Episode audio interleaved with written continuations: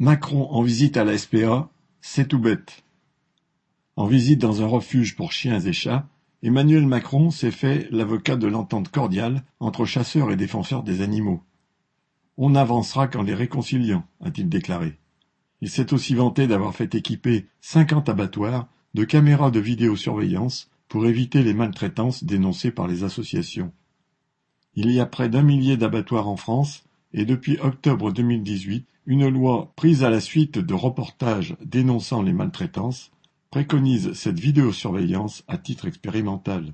Et voilà le résultat.